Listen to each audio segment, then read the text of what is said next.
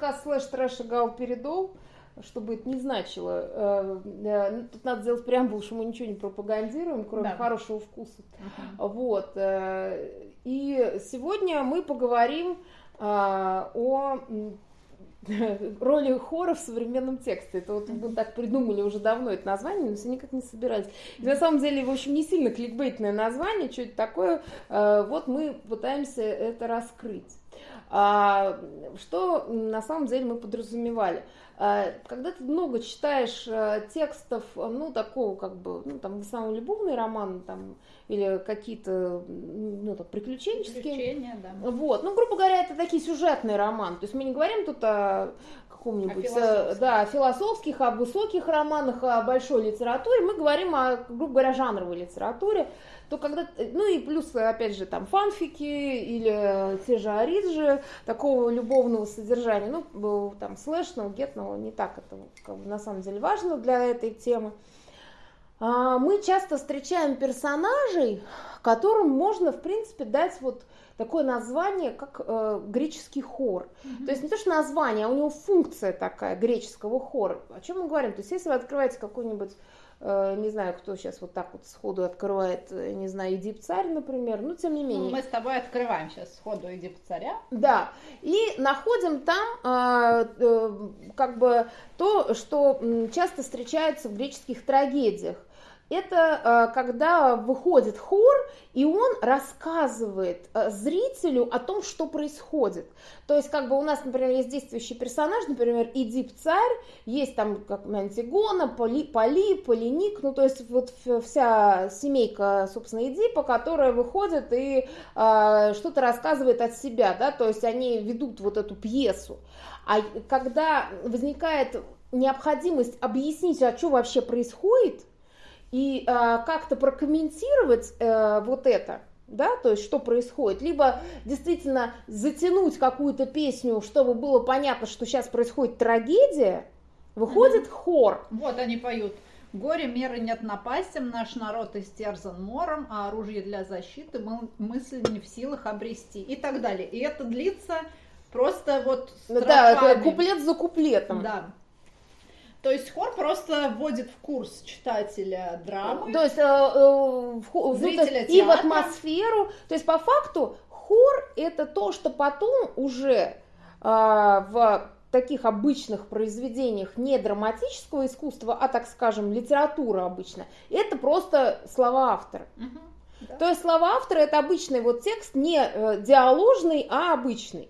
То есть там, где автор вводит э, читателя в курс, чё, кто эти люди, где они живут, ну, то есть, грубо говоря, вот эта матчасть э, э, и, экспозиция. Ну да, в драме это столкновение позиций, это какие-то реплики персонажей, которые обозначают некую, ну, исходную ситуацию, это ремарки также. А вот, ну, в романе, в прозе это вот, ну, типа лор. Угу. Ну, условно говоря. Да, и получается, что вроде бы времена греческой трагедии ушли в прошлое, да, то есть э, как бы у нас есть уже э, какие-то другие инструменты, а при этом э, мы часто встречаем таких персонажей, которые, в принципе, кроме как хором, их никак не назовешь. Ну да, хотя это, естественно, не коллектив. Да, это не коллектив, но бывает, что несколько людей выступают в этой же функции, э, и э, для чего они обычно используются? Ну, например, для того, чтобы дать инфу персонажу. Но это такой обычный функционер. Угу. Почему, на самом деле, это вроде бы плохо, хотя, можно сказать, ну, как бы он же должен как-то инфу получать. А, тут это не то чтобы плохо само по себе, а плохо, когда автор относится к э, герою просто как вот к этому типа кушать подано. Именно автор, да. да. Вот спасибо, Изадор, что ты это сказал. Я бы хотела тут немного затормозить наш разогнавшийся ритм подкаста угу. и вот на этом чуть-чуть замедлиться и сосредоточиться, потому что э, Дело в том, что автор на самом деле волен давать своему персонажу любой угол зрения, да, то есть персонаж может например, долгое время кого-то игнорировать, а этот кто-то потом окажется главным злодеем. Такой вылезет, ха-ха. Ну да, да? такой в духе Агат Кристи. Да, да, то есть тут такая, такое ограничение точки зрения персонажа делает для читателя некий сюрприз. Вот. А если... И это очень всегда заметно по тексту. Mm-hmm. Потому что, ну, когда вот этот вот нежданчик вылезет и окажется главным злодеем, то читатель будет поражен. Ну, вот это поворот, это, собственно, такая да. отдельная еще тема нашего будущего, наверное, подкаста. Вот ну, этот да, поворот. Да, в том ну, числе. Но это но именно это... ограничение вот э, взгляда персонажа. Автор знает гораздо больше. А если автор э, и сам не может ничего сделать с этой историей, чтобы ее нормально донести до читателя, читателя, ему приходится вот вводить, расчехлять свои какие-то античные стереотипы и вводить вот этих персонажей-функционеров. Они очень сильно торчат всегда из текста. Это очень заметно, что они ему не аутентичны. Они как бы не проживают свою жизнь, свою историю там в русле, в потоке главного героя или там наперекор потока. Ну да, или просто он там про краешку твоей судьбы прошел ну, да. и какую-то роль какую-то твоей жизни сыграл. Там, будь он там твой попутчик или там сосед или что-то еще. Ну да, или коллега, все, все, кто не, ну, как бы не составляет какую-то значимую часть нашей жизни, но все равно в ней присутствует так ну, или да, иначе регулярно. Да, то есть это как бы условно не пэринг, да, то есть не там не любовь там всей жизни, или там не муж, не любовник главного героя, mm-hmm. или там героини, а это просто какой-то функционер, который, ну, либо вот, э, опять же, герой же не может жить в вакууме, да, то есть он живет там, у него есть мать, у него там может быть там брат или там начальник, и, соответственно, он создает какой-то лор, вот эти вот э, второстепенные персонажи создают лор. Но, опять же, как мы уже говорили, часто в таких, ну, не особенно, может быть, мастеровитых текстах эти вот такие второстепенные персонажи, они просто играют роль мебели. Uh-huh. Либо э, они начинают э, давать э, инфу, которую автор по-другому дать не может. такой, а, говорящий стул. Да-да-да, то есть он вроде бы, у него нет, ни, то есть а как, как его а, отличить? У него нет никакой своей мотивации. Он просто, как, знаешь, как моб, который стоит, вот знаешь, когда ты играешь какую-нибудь игрушку компьютерную, и ты идешь по карте, и там все время на одном и том же месте я не знаю, какой-нибудь а, э, эльф-торговец стоит. Mm-hmm. И вот этот эльф-торговец, он стоит там днем и ночью, он ни, ни в туалет не ходит, не женится, ничего не происходит. Он там все время стоит и торгует, я не знаю, каким-то, значит, лот, лутом. Mm-hmm. Все, его функция вот в этом. Ну, то есть у него может быть еще какая-то функция, когда у тебя какой-то квест открывается, и ты должен там, иди к эльф-торговцу, узнай у него там про какие-нибудь девичьи слезы. Ты к нему подходишь, он тебе говорит, а вот там в том там этом, значит, дворце лежат эти слезы на, там, на пятой полочке в третьем ряду. Все. Да, он стоит там, тебя всю жизнь ждал. Да, то есть вот э, если ваш персонаж похож на этого условного эльфа-торговца, то это как раз вот тот самый э, плохой момент. А еще, э, друг, э, ну это как бы, знаешь, это функционер, это не хор. А вот хором он становится, когда он начинает себе еще оценочные какие-то штуки выдавать. Ну, да. То есть э, он на тебя, например, там с моральной точки зрения все время судит, да, то есть или он тебе... Когда даже, возможно, ты не просил его оценки, потому что мог-то он хотя бы действует в ответ на что-то. Да, да. Ты к нему сам подошел. А тут он вроде бы как ходит за тобой и что-то тебе пытается внушать, хотя его вроде бы и не звали сюда. Ну да, опять же, знаешь, это, э, ну, ну поскольку там любовные романы там какие-то мы читаем, да, то нам часто бывает, что, например, один, да, ну, то есть вот такой персонаж вразумляет какого-то а, одного из, э, ну, так скажем, часть пейринга, да, то есть там, например, там, мальчик с девочкой или там мальчик мальчик, ну, в общем, неважно, кто с кем, вот у кого какая любовь там, да, и э, они поссорились, и вот, э, значит, кто-то будет его мирить. Ага. Или говорить, да ты что, типа, да ты знаешь, что такая любовь один раз, раз в сто лет. Да, да, да, да. То есть это всегда очень пафосно и довольно, ну, как неестественно читается. Вот мне вспомнился фиг «Убить дракона», кажется, он назывался, угу. который мне достался на летнее чтение. И там, значит, у главного героя было три жены, с которыми он не спал, но он к ним все время ходил. Исповедоваться. Да, исповедоваться, да. И они все время ему говорили какие-то вот вещи. Правильные, типа. Да, да. давали ума ему, типа. Но При это... этом они вообще, наверное, по-моему, не дифференцировались между собой, нет? А, ну, они дифференцировались по именам, но никак больше. То есть у них не было ни какого-то индивидуального речевого стиля, ни какой-то позиции. Они все на три голоса одно и то же пели, что вот, да ты что, такая любовь раз в сто лет бывает. И выглядело это... Нет, это иногда может быть и нормально. Просто вот, например, в этой истории это выглядело очень так ну, как будто герой совсем дебил, и он не способен разобраться, ну, что, в общем-то, снижало его образ героя-любовника, потому что, ну, как бы, типа, вот он не может понять, что ему делать, и он просто идет на консультацию к трем бабам, которые, в общем-то, его жены, но он с ними не спит, и он обсуждает с ними своего любовника. Ну, вот так это выглядело. Ну, во-первых, это как-то дико неестественно, прям скажем. Ну да, мне показалось это очень пошлым, конечно. И вот, ну, я понимаю, что этот прием нужен был автору, чтобы подчеркнуть, что наш главный герой, он такой вот слишком брутальный и слишком боится поверить в свои чувства, но я сейчас немного вот вчитываю этот смысл. На самом деле там все это было сделано достаточно плоско. Но я думаю, что это было сделано для, именно для того, чтобы еще раз, ну вот как бы читателю, ну как мне кажется, напомнить о его там великой любви, о чувстве, то есть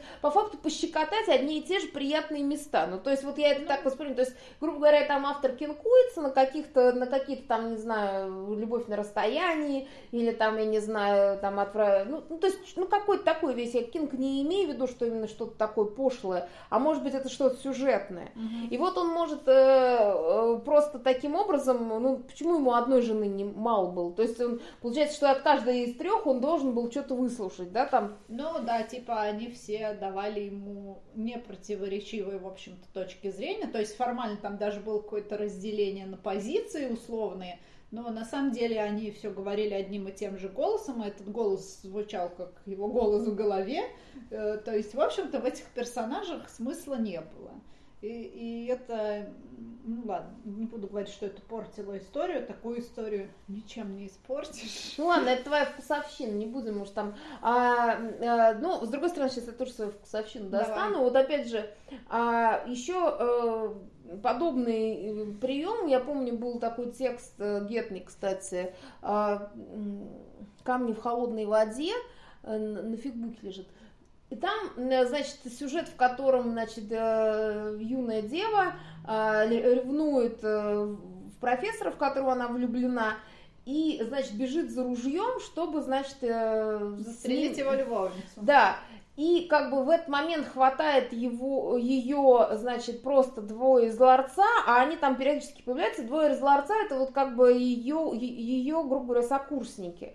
И они просто ее хватают, это все дело в какой-то экспедиции происходит э, научной, и они, значит, ее хватают, и они с ней разговаривают, так, как будто они все живут в ее голове, как будто они точно знают, зачем она пошла. А вдруг, вот я думаю, никому же из них ему в голову не пришло, что а вдруг она медведя встретила. Дело в тайге, блядь, происходит. Ну да. То есть никому это, то есть э, они увидели эту девицу, которая несется, значит, с бешеными глазами, значит, с ружьем, и они сразу поняли, а, они, она идет убивать, э, значит, любов, любовницу или там, не знаю, соперницу или еще кого-то. Mm-hmm. То есть, как бы, и получается, что все настолько в курсе. Да, и они тут же на ней технично повисают, как шарики на елке. И там была какая-то блевотная фраза, типа, не делай этого со своей жизнью. Да, да, да, да, да. Ну, то есть, блин, в реальном мире невозможно представить себе такую историю, если ты просто, ну, типа нормальный пацан, то, скорее всего, инстинкт самосохранения должен тебе подсказать, что девушка, бегущая с ружьем, это, ну, это что-то экстраординарное, и, скорее всего, нужно ей не проникновенно заглядывать в глаза. Ну, если ты ее уже схватил, там сластал, то ее надо там крепко держать, отобрать у нее ружье, а не пафосные речи вести. Ну да, ну и, во-первых, спросить, что случилось, вдруг там действительно кого-то убивают, например. Ну да, да, может быть, да, там может быть что угодно, но текст не допускает никаких э, трактовок разных, потому что потому что герои действительно как будто из головы этой девушки, они действительно появляются там на протяжении сюжетной линии несколько раз, вот тоже чисто функционально, чтобы Э, да, либо дать ему, ей ума, либо просто дать какую-то инфу, условно там рассказать, что да ладно, профессор тебя любит, ну то есть вот что-то такое, то есть опять же как бы вот это вот. Что э, тоже, мне кажется, так пошло, да, когда типа там твои однокурсники посвящены в твои какие-то влажные мечты, и они начинают тебя утешать. Ну да, конечно, типа он старше тебя на 20 лет, у него жена и 8 детей, но он тебя любит. Господи, это ужасно выглядит, это просто пошлость. Ну, опять же, как бы вкусовщина дело, как бы, ну, понятно, что нам этот текст не нравится, но в целом я хочу сказать, что вот это плохо. Плохо не, не э, потому что это выглядит очень нарочито и действительно пошло не даже не с точки зрения э, сюжета, а с точки зрения, в принципе, построения этого сюжета. Ну То да, есть, с точки зрения рассказа. Да, с точки зрения рассказа. И получается, что, ну вот просто представьте, вот э, как бы, э, почему мы еще говорили э, про э, то, что у этого героя, то есть у этого хора, да, у него, как правило, нет никакой позиции. Вот представьте, э, вот молодой парень, да, и два, там два этих молодых парня. Они э, приехали э, в экспедицию в тайгу. Им что делать больше нечего, как пасти эту девчонку. Угу. Ну, особенно если вы учитывать, что у них там никаких отношений близких нет, они даже не особо друзья, mm-hmm. они там э, просто, грубо говоря, то есть они там могут э, заниматься чем угодно. Они, ну, по факту, вот там какая-то таежная экспедиция, да, и квасить там за бани, и, и, и э, в лучшем случае, да, там, а может кого-то э, там да, трахают в, в ну, кустах. Да, но это если они живые люди, да, вот, да. ну, живые в рамках этого текста. А если это просто некие голоса в голове, то вполне логично, что они точно знают, зачем девочка с ружьем шагает через лагерь. И, ну, это выглядит все. Ну и вся эта история становится все, все менее живой и все менее напряженной. ну, ну да, там как бы вот это и а, неприятная часть э, вот этих персонажей, что mm они сделают, делают любую историю абсолютно мертвой. Да, Мертвая она именно потому, что там нет, э, что вот эти герои не живы, они существуют просто как э, какие-то функционеры. И ладно, если это просто функционер, условно, ты идешь, э, там садишься в трамвай, герой садится в трамвай, покупает билет у кондуктора. Угу. Это как бы все, он в его жизни никак не, не, не ну, участвует. Да. Ну да. А другое дело, когда он вот так вот, этот кондуктор с ним, появ... у него появляется везде. Да, не, или когда кондуктор к нему подсаживается и начинает говорить, Такая любовь ведь раз в жизни бывает. А ты вот, блин, вместо того, чтобы добиваться под окнами, села, Сел едешь. Трамвай, да, да, да. Да, это, ну, это клиника уже, в общем, и кого-то нужно сдавать в дурку. Возможно, это голос в голове, а не кондуктор. Да, но на самом деле, кстати, опять же, я подумала, что это прикольная идея, если, знаешь, ты действительно такой, знаешь, история про то, как кондуктор все время появлялся, когда надо. Такой волшебный кондуктор, который разговаривает с главным героем и вправляет ему мозги. Ну, ну да, да. Или если, допустим, вот там в городе всего одна трамвайная линия, герой там с малолетства ездит, а кондуктор его уже знает. Ну, это мы сейчас начинаем Ну да, это мы вчитывать, да, это условный какой-то, знаешь, такой персонаж э, архетипический такой старец или старица, ну, который, да, он же, по сути, как Харон, да, там да, вот да. везет тебя там. Да, это мы с тобой, как всегда, усложняем и ищем ну, да. какие-то прекрасные параллели в, в мировой истории. Ну, потому что, да, ну ищем, да. Потому Слушай, что ну на самом деле это же действительно архетипика. То есть и, да. нас, и хор это архи, архетипика, потому что не зря э, эти э, люди, которые пишут даже плохие тексты, они все равно к этому архетипу, какому-то, знаешь, а, там старушка, э, мудрая старушка или там мудрый старец, а, они к нему как бы обращаются, даже не зная о том, что они обращаются к архетипу. Ну да, да, это на подкорке идет, конечно. Да. Это усвоено стихийно из просто из культуры. Вот, и это неплохо, если это все-таки немного отличается от какого-то мифа. То есть чем миф, собственно, отличается от э, фэнтези? Литературы. Да, от, от, ну, от литературы, да, и в том числе фэнтези. В том, что в фэнтези есть все-таки хоть какая-то ож, оживляж, хоть какой-то оживляж, то есть там есть люди с какой-то своей мотивацией. Ну да. Да, они не волю там богов исполняют э, и слепой судьбы, которая как асфальтовый каток без водителя катится и все на своем пути сплющивает. Э, там все-таки в современной литературе у каждого героя есть своя позиция, есть свое сознание, есть какая-то своя правда.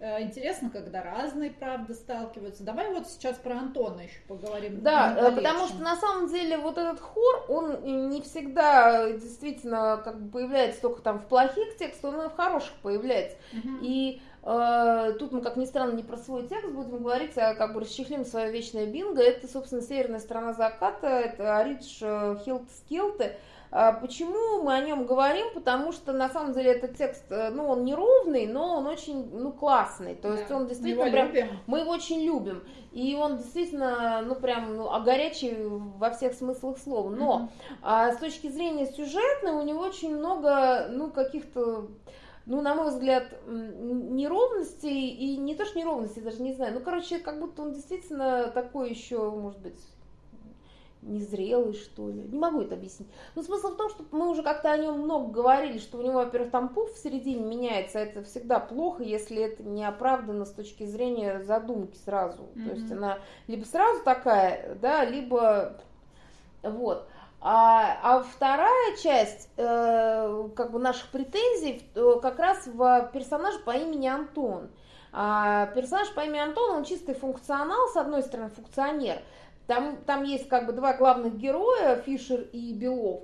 И Бел, как бы встречаются они как раз из-за того, что ну, они встретились у Антона, когда, значит, этот э, Белов, он там майор милиции, значит, накрывает наркопритон, и там оказывается, собственно, второй персонаж Фишер, и у него там как бы сносит крышу и так далее. И вот, собственно, вроде бы понятно, функционер есть, Э, какой-то там, я не знаю, мелкий распространитель запрещенных веществ, угу. и вроде бы и хватит с этого, ну как бы есть он и есть. Но во второй части этого текста этот персонаж внезапно становится не то чтобы там действующим, но он становится как раз вот этим самым хором. Скажи, как, это, как ты это вычленила? Да, он сначала становится хором, причем потом надевает красную шубу вообще и начинает резать глаза так, что затмевает других главных двух. Да, персонажей. такое ощущение, что э, он сам становится интересным для автора. Да, ну как это вычленяется? Мы сначала его видим через глаза э, вот этого майора милиции Белова, и для него он просто мелкий там, ну, какая-то шантропа, которой они периодически ездят, там, накрывать... Чтобы закрыть план на месяц. Да, да, да, да. То есть, э, типа, обязательно там можно кого-нибудь поймать и, в общем, да, выполнить свой план.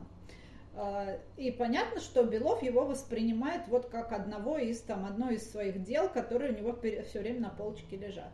Вот. А потом оказывается внезапно, что Фишер, которого там один раз или два раза увидели на этих вечеринках и накрыли, он на самом деле в десна дружит с этим Антоном.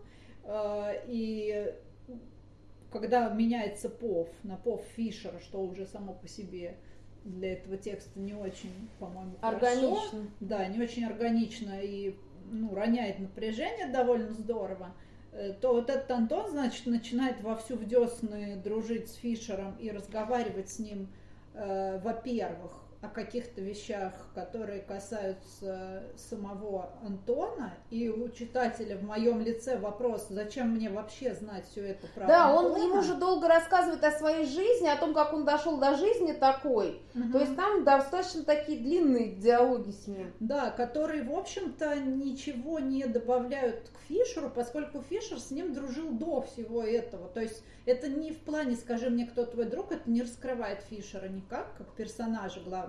Это просто, типа, открыл вдруг один из мобов рот и начал вдруг говорить, что он на самом деле тоже персонаж, просто его тут вот поставили mm-hmm. подежурить, пораспространять дурь по району.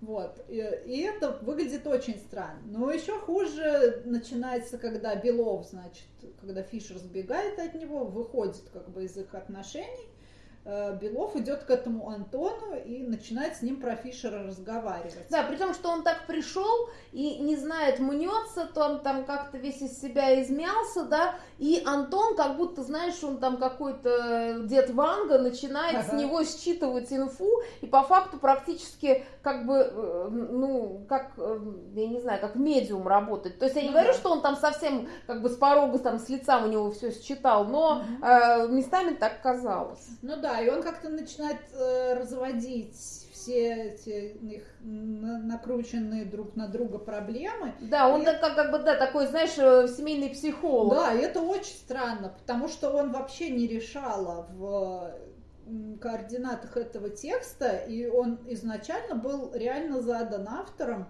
ну вот как просто такой функционер, как э, хозяин хаты, на которой происходит там все это действие. А потом вдруг оказывается он э, мало того, что ну, важен для автора, угу. ну, очевидно, что не для героев, если честно, потому что э, если бы его не было, то ну, не рухнул бы сюжет. Угу. Ну, то есть он бы как-то по-другому сложился.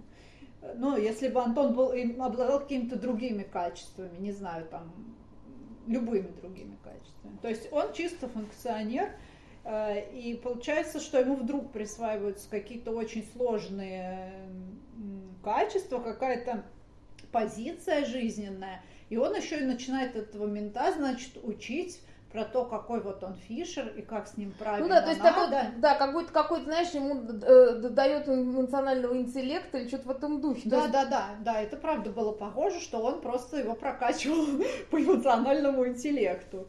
Э, Причем и про самого Фишера, и как бы и про Белова. То есть он вроде как просто полусторчавшийся мальчик там на районе. Да, да, он вроде там вроде когда-то из хорошей семьи, но очевидно уже там давно сторчался. А, там долгая история про то, что он оказывается мажор, и что он сбежал от богатого отца и решил тут вот, значит, э, грубо говоря, как дауншифтить. Да. да, он такой дауншифтер. То есть, знаешь, и зачем это? Ну, то есть, я понимаю, слушай, ты знаешь, если бы это была панорамная какая-то история, то есть, если бы это был действительно роман, а не повесть, то есть, ну, да. на самом деле это повесть. Ну да, конечно. То есть, и э, вот если бы это был роман, то там можно было вводить каких-то персонажей, которые как бы создают панораму вот этого мира. Ну, да. То есть панораму вот этого, грубо говоря, там рабочего района, в котором происходит вся эта инфа, и как бы есть что-то еще. А Получается, что там есть такие, ну, как бы люди, там вот, например, Фишер играет в какой-то группе, и там вроде какие-то тоже пацаны есть, и он с ними тоже вроде бы взаимодействует, то есть вроде как вот намек на панораму есть, но все это все равно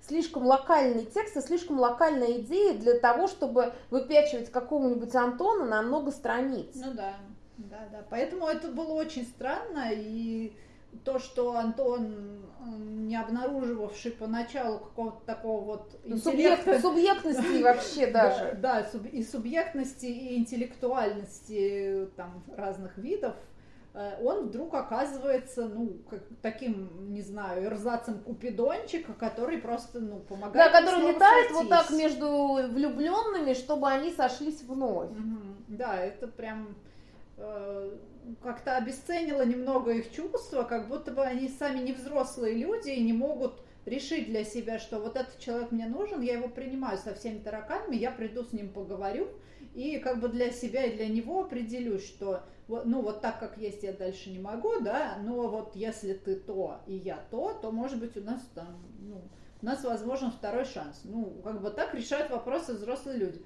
Там персонажи не подростки. Э, Фишер там студент, э, причем как бы тоже из хорошей интеллигентной семьи, то есть он как бы не тук-тук, здравствуй дерево, он интеллектуальный достаточно мальчик, ну вроде бы как угу. это заложено в его образ. Ну а Белов вообще как бы, да, конечно, он э, вырастает в этой любви, она должна его изменить, потому что он был ну, абсолютно глухим к миру, эгоистичным мудаком, которого периодически что-то мучило и терзало, но он не мог, ему не хватало просто ресурса внутреннего понять, что с ним не ну, так. того же самого эмоционального интеллекта. Ну да, да. Э, и, в принципе, они уже к моменту своего первого разрыва достаточно выросли для того, чтобы э, понимать ценность э, друг друга своей жизни и, ну, как-то захотеть бороться за эти отношения, если они им обоим нужны. И я искренне считаю, что, ну, купидончиков не существует, и просто там, я не знаю, барочные художники любили рисовать, а до этого античные художники. А на самом деле только между двумя людьми такие вопросы могут решаться, и, ну, третий взгляд иногда нужен, как какой-то сторонний, но это, ну, не взгляд такого персонажа, как Антон. Ну да, ну, опять же, это может быть каким-то элементом какого, то есть, но когда это сильно выпирает, ну, опять же, я еще э, такую уже метафору, собственно, э, хочу при приложить вот конкретно к кантону, uh-huh. а когда, опять же, я сказала, это достаточно локальный текст, в том плане там всего 150 страниц, uh-huh. и а, это все-таки повесть, а не роман. И тут надо понимать, что, что вы делаете, то есть вы либо просто завязываете двух персонажей и рассказываете, как вот они взаимодействовать друг с другом, или вы просто, ну, действительно расширяете немножко картину мира, и там еще что-то появляется, и там больше сюжетов, боль... опять же, это все длится там, ну, да, условно, не полгода, а там, не знаю, несколько лет это может длиться, это какой-то сюжет и так далее. Mm-hmm. Вот. И, а, а если внезапно вот на таком коротком промежутке вылезает какой-то персонаж третий, то это выглядит э, странно, э, особенно если на него уходит много эфирного времени.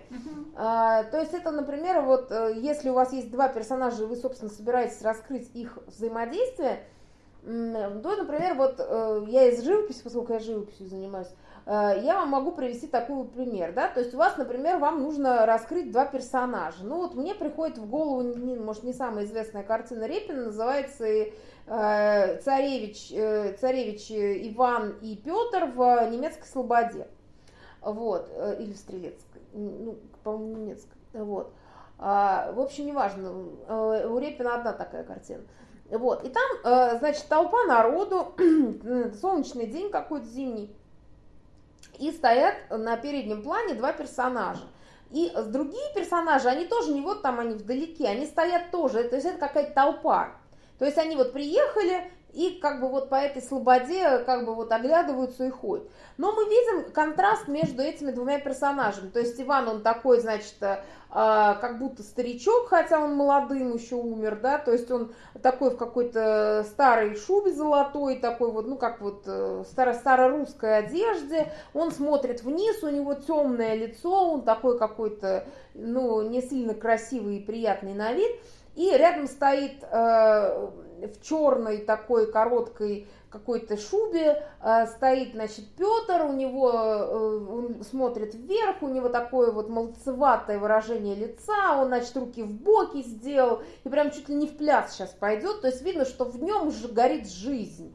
То есть в Иване как бы все угасает, а в Петре вот все вот это вот развивается. И мы видим контраст вот этого, значит, двоецарствия, да, то есть когда э, два человека эти были на престоле, и понятно, за кем будущее. Опять же, рядом с этим, значит, Петром мы видим каких-то по-европейски одетых людей, рядом, значит, с Иваном там больше вот таких вот э, старперов, значит, в таких вот старорусских одеждах. И как бы все понятно, да, то есть мы смотрим на эту картину, она достаточно простая, то есть там нет вот каких-то, не знаю, замысловатых сюжетов. И вдруг внезапно, вот если бы Репин не был большим художником, он взял и кого-нибудь из этих людей, э, вот э, массовки по факту, обрисовал, например, в красной шубе и поставил его куда-то mm-hmm. на передний план, ну то есть между ними или там сбоку или еще где-то. И э, у зрителя бы, за, ну то есть закрадывался вопрос, кто это? Да, все бы начали шуршать мозгой, что это за такой чувак в красной шубе, почему он здесь, что, да. он, что он означает. Да, то есть потому что есть два персонажа, и называется, что это э, картина «Царевич и Петр» и «Иван в Слободе». Вот так она называется. И тут вдруг кто-то внезапно лезет в глаз. Ага. И сразу возникают вопросы. Опять же, такие вещи бывают на, кар- на картинах, но обычно они не случайны. Ну да, это что-то значит, да. Ну поэтому у нас возникает вопрос, кто это. Да. А если на этот вопрос нет ответа, и в принципе автор не закладывал никого, угу. то тогда он делает э, вот эту массовку такой, что у нас нет, у нас глаз не цепляется, там нет ни одного фактурного, настолько фактурного персонажа, угу. который бы лез нам в глаз и был фактурнее, чем Иван и Петр. Вот так это выглядит, если это делать с умом. А вот, вот Антон, он бы вот там как раз в красной шубе пробегал. Ну да. То есть, причем, что у него он такой же по факту вот э, персонаж вот из массовки. Ну, кстати, вот у Хелта Скелта есть, конечно, такое стремление к романности, потому что она очень много после этой северной стороны заката еще написала разных драблов про но, очевидно, она не договорила. Да, да, да. То есть у нее явно была потребность расшириться, но на том материале, который она являет в северной стороне заката, там, конечно, это чистая повесть про отношения двоих, и там совершенно не нужен настолько весомый третий персонаж, потому что он сбивает и ритм, и вызывает какое-то недоумение, зачем он. И он вроде бы и не как соперник Белова, хотя у них там все время какие-то шутки такие mm-hmm. между э, Антоном и Фишером, что вроде как их чуть ли не воспринимают как парочку. Но вот эта линия, она вообще там ну, нужна. А, ну, ее достаточно вот пунктирно прочертить, что их воспринимают друзья как парочку. Типа им будет не стрёмно принять, что их друг все-таки стал жить с мужчиной. Потому что они считали, что он и так уже живет. Ну да, да. Он... Ну так, условно говоря. Вот. А делать из него чувака в красной шубе, ну, не знаю. Но при этом, конечно, текст хороший, интересный, но вот эти вот какие-то вещи выглядят как недоделки какие-то. Ну да, но и опять же, знаешь, а, как бы мне еще, почему он вот э, в меня лезет, потому что там, очевидно, автору вдруг внезапно заинтересовал, ему было очень интересно поговорить о его бэкграунде, об этом ну как бы, а зачем? То есть это на самом деле не нужно, да, то есть он ни, ничего не, то есть но это не нужно читателю. Да. Автор почему-то решил, что нужно ему, но это, но читателя он не убедил, что да. это нужно. И на самом деле довольно часто даже у хороших авторов такое бывает, но у той же Джинджер Эль, я правда один только у нее текст читала, а, до не свидания, да, и там, ну, у нее, в принципе, видимо, такая манера, она э, действительно очень много инфы вот этой, знаешь, такого бэкграунда дает про каких-то персонажей, которые даже могут в тексте не появиться. То есть, например, просто ей нужно дать какую-то панораму, значит, чем занимаются герои, и она будет рассказывать о том, кто там, значит, был у него начальник, и как он там где служил, сколько... И, то есть ты, ты просто читаешь целую страницу, э, про человека, который в тексте даже двух слов и не это сказал. нигде не сыграет. Да, и это нигде не сыграет. Угу. То есть, э, э, и с одной стороны, в, то есть смысл этого э, текста был, ну, в смысле куска текста был только в том, чтобы, грубо говоря, матч, на, даже не матчасть, а наполнить это э, каким-то, ну, грубо говоря, лором, что ли. Почему, ну, ну, как бы, да я верю, что он архитектор. Мне не надо рассказывать, сколько он нарисовал, э, э, не знаю, не знаю, проектов зданий и для кого. Угу. Ну, то есть, как бы, знаешь, у меня нету в этом потребности. Я не знаю, возможно, она есть у кого-то другого, потому что я встречала отзывы об этих текстах, что мне вот как раз так понравилось, что там все так утоплено в реальность. Ну, во-первых, там как бы у меня есть вопросы, что в реальности многие люди поступают не так, как у нее в этом mm-hmm. романе. И, ну, как бы, ну, опять же, это моя, может быть, субъективная такая точка зрения. Но я говорю, что э, все-таки автор он должен быть, э, у него должна быть, грубо говоря, авторский выбор. То есть, uh-huh. вот как я уже говорила в каком-то подкасте, но поскольку я художник, поэтому мне это понятней. Вот когда вы рисуете картину, да, то есть вы должны решить, кто там главный герой. Uh-huh. И все остальное должно этому подчиняться, даже если вы просто рисуете натюрморт. Да, да, у вас или как... даже если это просто дерево какое-нибудь. У вас, как Среди правило, деревьев. да, то есть э, у вас должен быть либо главный герой, либо даже если это пейзаж, там может быть много деревьев, но вы все равно выделяете передний план, дальний да. план, да, то есть у вас есть, а если уж это какая-то сюжетная картина, если особенно, ну, поскольку все-таки э, литература это не натюрморт, да, то есть у вас, э, ну, литературу, наверное, можно сравнить с какой-нибудь жанровой сценой, да, то есть там, не знаю, ну, вот с, с, с тем же Петром и Иваном, да, mm-hmm. то есть у, у вас должен быть фокус, на который направлен э, на какую, ну, либо на историю, да, этих людей, либо на них самих, либо на историю и них самих, как они развиваются внутри этой истории, да? Ну да, либо путь какого-то отдельного персонажа. Я подумала вот сейчас, когда ты про Джандаржаль говорил, что наверняка это просто влияние довольно сильное на нее американской культуры, где есть некая задроченность на брендах, и это как будто важнее. У нас, кстати... Э, ну, нач... ну господи, этот э, Степан Королев, который не может сказать, что он не, заж, не зажег а, сигарету Зипа. Да, да, Степан Королев, да, но я смотрю, что и наша культура начинает перенимать эти штуки, потому что мне вспомнился сразу проект вот этот с Данилой Козловским, где, значит... Карамура ты имеешь в виду? Не, не Карамура, слава богу. Господи, я только его вспомнила. Нет, Духлес, где тоже есть вот эта вот э, какая-то задрочка на брендовых вещах, и за ними перестает прочитываться история. То есть ты зависаешь на каких-то там рубашках его, его алкоголе там дорогом. Ну, с одной стороны, это показывает персонажа, чем он живет. Как будто да, но это вот именно та мишура, за которой вообще теряется персонаж, и его история, она начинает как будто пропадать. Но иногда это сделано действительно для того, чтобы показать персонажа ну, потерянным, да, в каких-то реалиях современных. То есть, ну, он намеренно себя как бы растворяет во всем этом.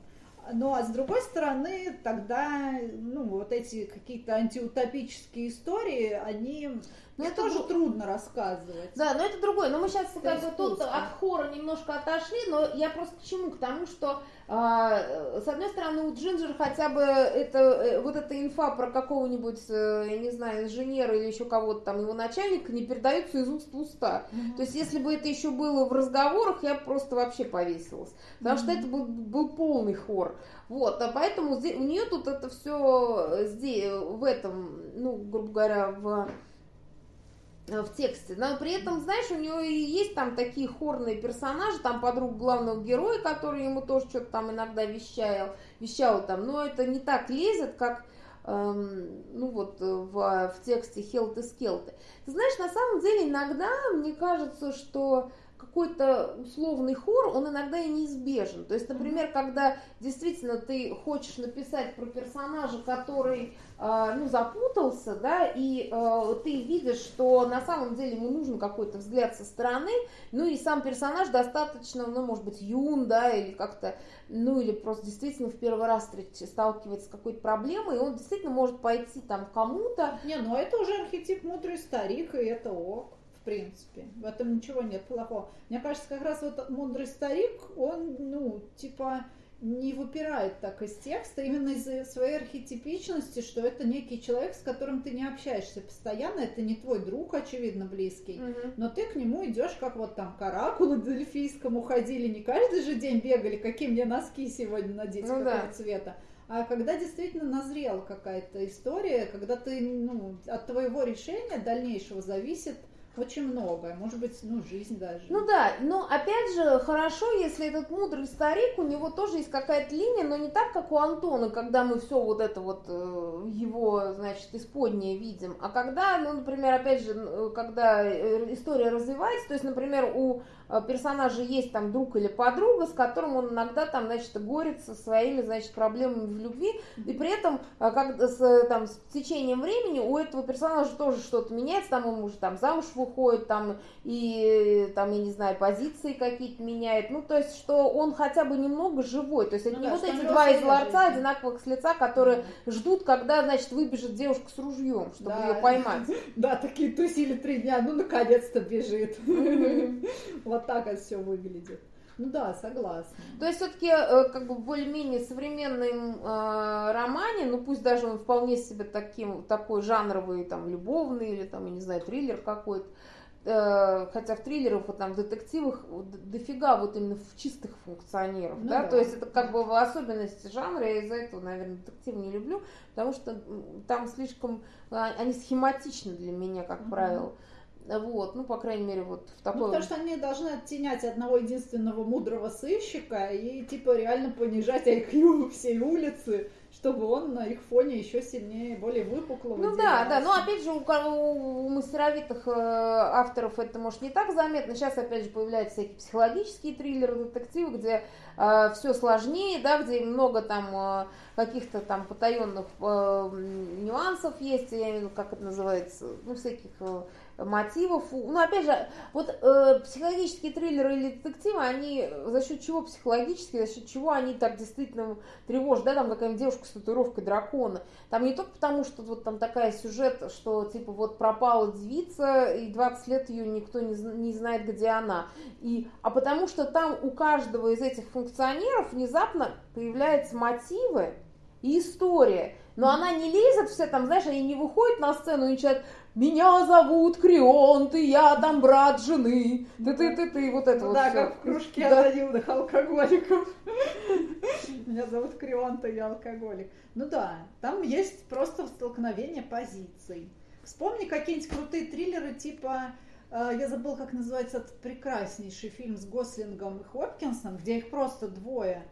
Э, как-то западня, что ли, он забыла, как называется. Очень мне нравится этот фильм, где просто есть такой очень хитрый, продуманный убийца, которого играет Хопкинс, и есть вот этот молодой полицейский, который его пытается прижать и не может. Этот хитрый угорь от него просто ускользает. Да, вот так. И вот все два часа там или сколько идет фильм, ты просто уже знаешь, что он виновен, но и он такой умный, что он ничем не дает себя поймать, и ты просто думаешь, господи, ну неужели он его не прижмет? И все-таки, когда в конце это происходит, для тебя это такой катарсис, вот их двое просто, они просто разговаривают. Или это ну, «Криминальный история... талант» такой же русский фильм, э, советский, там, где действительно э, там нету функционеров, то есть, ну, понятно, mm-hmm. что мы сейчас от хора отошли, но я имею в виду, что... Э, как... Мы говорим, что хор это не больно хорошо.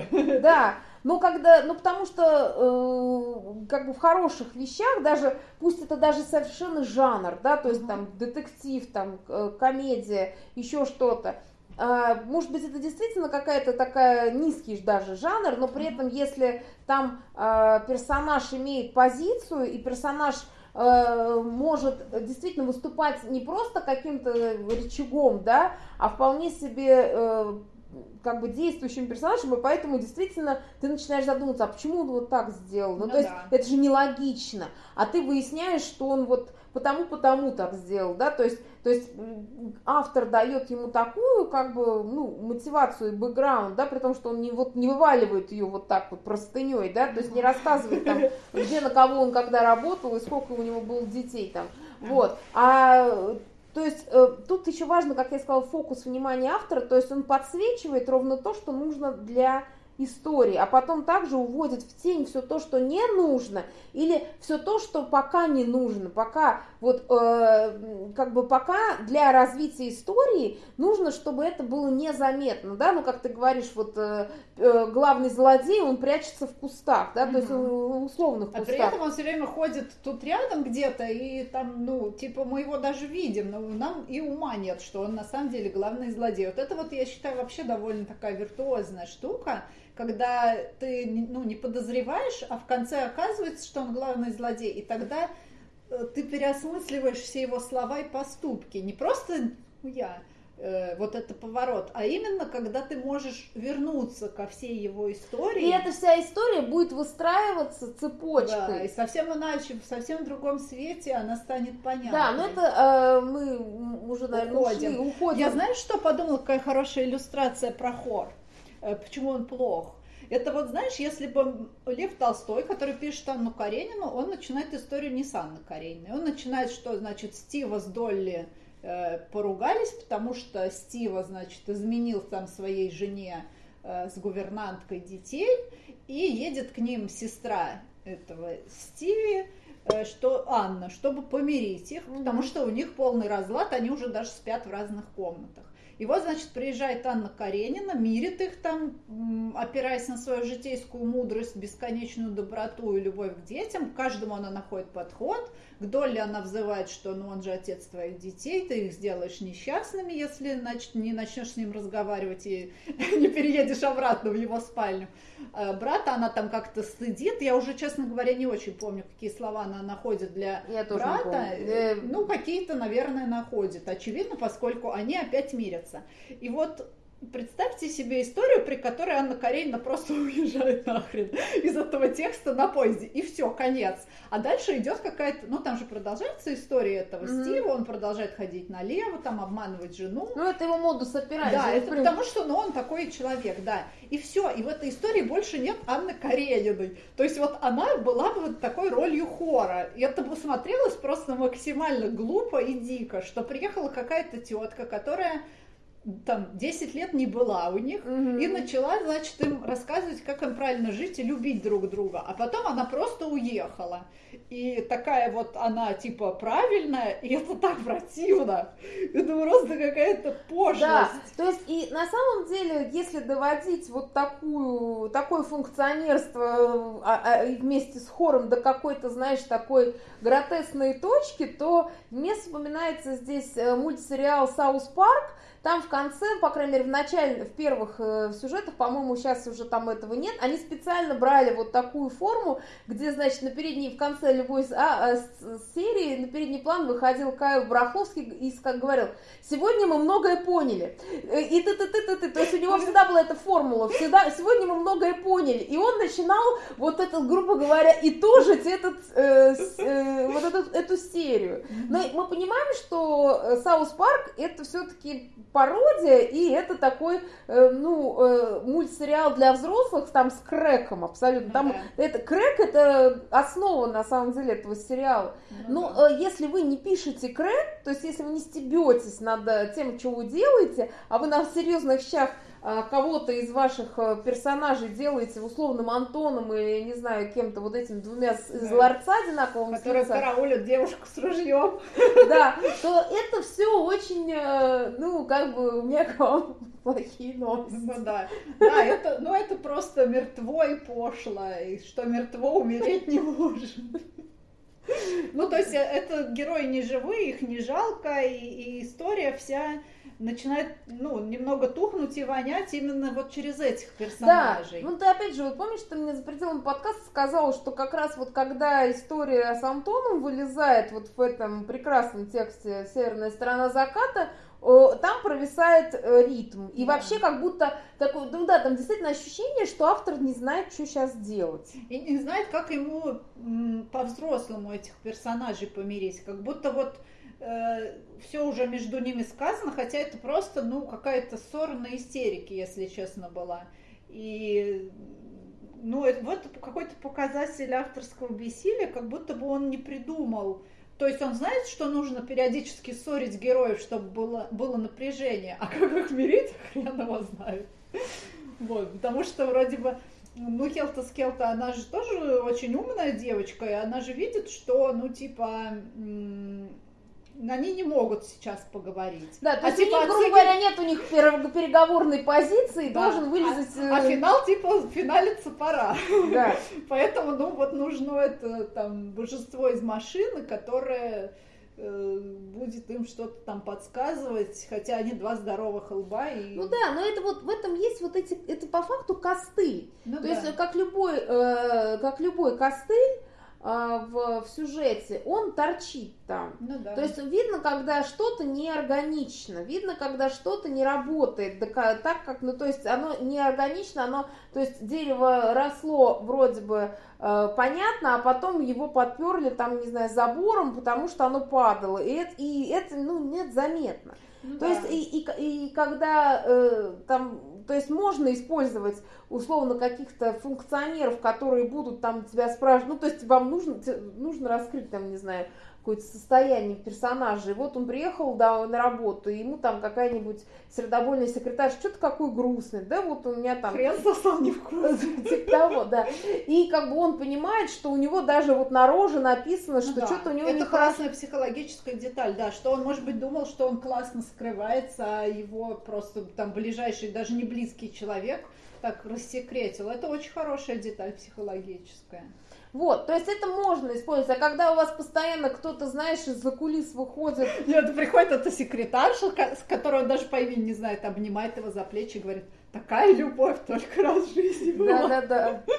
То тут просто, ну это вот представьте, да, что вам, к, вам, к вам подваливает там вам чужой человек и начинает вам что-то там втирать, какие-то моралите. Скорее всего, вы пошлете его нахуй. Вот и читателю в такие моменты тоже, у него возникает раздражение сильное, типа, блин, почему вообще вот, почему да, это вот так происходит? Да, потому что моралите может э, иногда и нужен, то есть, э, когда действительно там, ну, просто я вспоминаю свой там роман Сереженька, когда вот у него, значит, он там смял этот, господи, письмо из Хогвартса, из Хогвартса, из тюрьмы, вот, и там, значит, соседка ему вот как бы это говорит, но она ему э, говорит не для того, чтобы сейчас его как бы автор устыдил в лице ага. меня, а для того, чтобы нажать на больную мозоль. Угу. Потому что там действительно есть на что нажимать, да, то есть он, по крайней мере, ну, у Сереженьки там это есть, и потом это, вот эта история, она дала, еще и у меня в следующей сцене раскрывается полнее, да, опять же, она, ну, то есть я, конечно, не говорю, что вот все делаете, как я,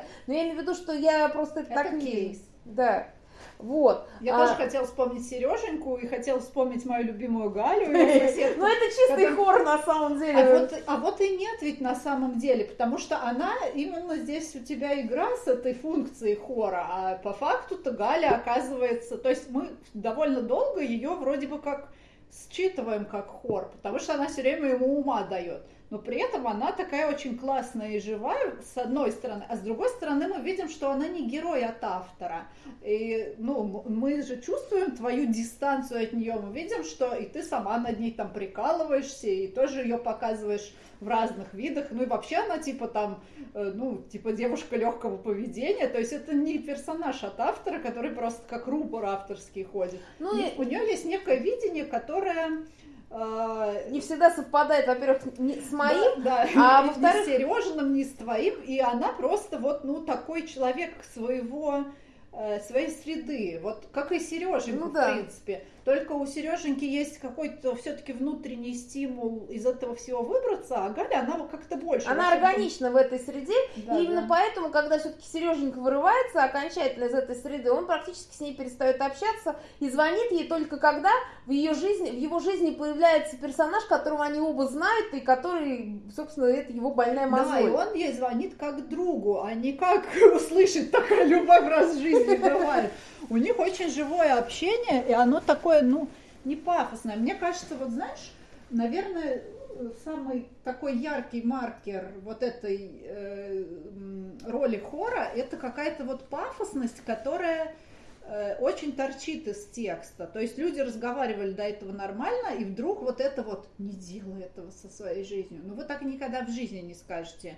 Э, в реальности человеку, пусть даже не самому близкому, если он там куда-то бежит с ружьем, или вы видите, что он собирается сделать ошибку, угу. вы все равно найдете для него какие-то человеческие слова. Ну да, то есть, э, опять же, ты можешь, э, там, кто попроще может сказать, ты дебил. Ну да. Ну вот, да. то есть, ты нахера вот это делаешь, там, не бери кредит на свое имя, там, ага. не, не стоит он того. Ну, то есть, ну, вот да. это вот, да, а не вот это вот, типа, сейчас мы включим, я не знаю, автоответчик, там, ваш звонок очень важен для нас. Да, да, это вот звучит реально как автоответчик, и это прям, ну, это плохо, это, это так портит и героя, и, и всех остальных героев, и историю, поэтому, ну, что мы скажем?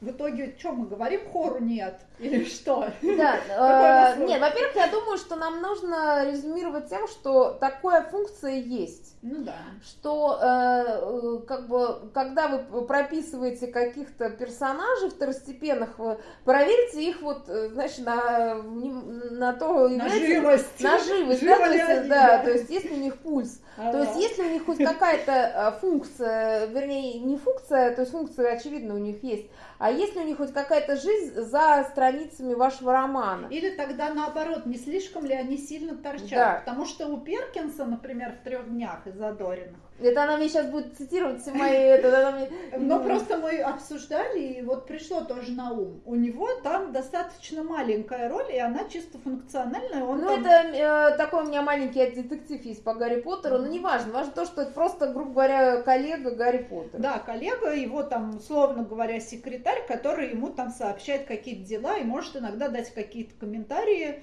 согласно своему статусу. То есть он не выходит из субординации, и он просто передает некую инфу. Ну и, в общем-то, это нормальная функция для героя, которого э, главный герой не замечает, э, потому что они много лет работают вместе, и у них уже налаженная некая система отношений, в которой ничего не выбивается, mm-hmm. по большому счету. И поскольку у нас еще и пов персонажи, то нам вообще не нужно циклиться на... Ну, это как если бы мы каждый раз там отмечали для себя каждого человека, которого мы встретили вот идет Антон, он там, значит, да как он наркотиками, да, у него там э, темные волосы и голубые глаза, да, господи, мы уже вообще эти все вещи не замечаем, мы уже видим там некий облик, вот все, значит. Ну да, вы его там поименовали внутри себя как Антон, да, да. и все. И Если на... у вас нет, да, с ним никаких дел, вы просто там поздоровались и мимо прошли. Да, то есть тут важно понимать, да, что э, как бы персонажи второстепенные, но по факту хор это второстепенный персонаж, персонаж, да. да? То есть он не должен, во-первых, да, действительно лезть на передний план, а, э, он должен быть, э, то есть, с одной стороны, функционером, об него могут действительно происходить какие-то ситуации, да, то есть, например, опять же, а, вот в моем в этом романе Сереженька как раз два главных персонажа встречаются на хате у Гали, да, то есть они там встречаются. Вот. Ну, то есть получается, что это функция, да, то есть вот у него есть персонаж, то есть это, грубо говоря, какая-то там квартиру, где, там место, и там кто-то кого-то с кем-то познакомил. Все. И потом этот персонаж может появляться, когда он вам нужен в тексте, но не нужно вываливать о нем инфы на три страницы, даже на полторы не стоит. То есть он, э, э, то есть и э, я еще почему люблю писать с пувом, пув это point of view, то есть э, точка зрения, когда у вас, э, в принципе, например, вы ведете э, э, господи, повествование от одной э, стороны, вам это дает возможность не, не рассказывать про каждого и не вываливать вот это досье, там, знаешь, там, типа, в, как там, холост, э, ариц, там, э, как там... твердый нордич. Да, да, в связях поручащих его замечен не был. То есть вся эта история, это хороша, я не знаю, там, для компьютерной игры, там, еще для чего-то, но не для художественного текста. То есть художественный текст должен быть, ну, как, по крайней мере, в моем понимании, живым. А если в нем вот, вот эти вот э, какие-то штуки вылезают, он все, он становится мертв. И э, как бы, ну, слава богу, там с, со времен да, Эдипа царя прошло 2000 лет с лишним. И как бы это все прекрасно, Эдип, конечно, э, замечательный, но вы, наверное, все-таки не греческую трагедию пишете, поэтому давайте как-то без вот этого, без пафоса вот этого дикого, да, uh-huh. и без вот этой вот истории. Ну, угу. как бы, вот, ну, в общем, это вот то, что я хотела сказать э, про эту тему. Да, согласна с тобой. Не убавить, не прибавить. Тем более меня искусал кот. Вот, э, ладно, э, пишите, если вы внезапно нас послушали. А да, может быть, вам тоже вспомнятся какие-то персонажи в этой, в этой функции хора, которые удачные или не очень удачные у вас или вы у кого-то читали. Можете с нами поделиться, мы собираем коллекцию да. хоровую. Точно. Пока-пока. Пока. -пока. Пока.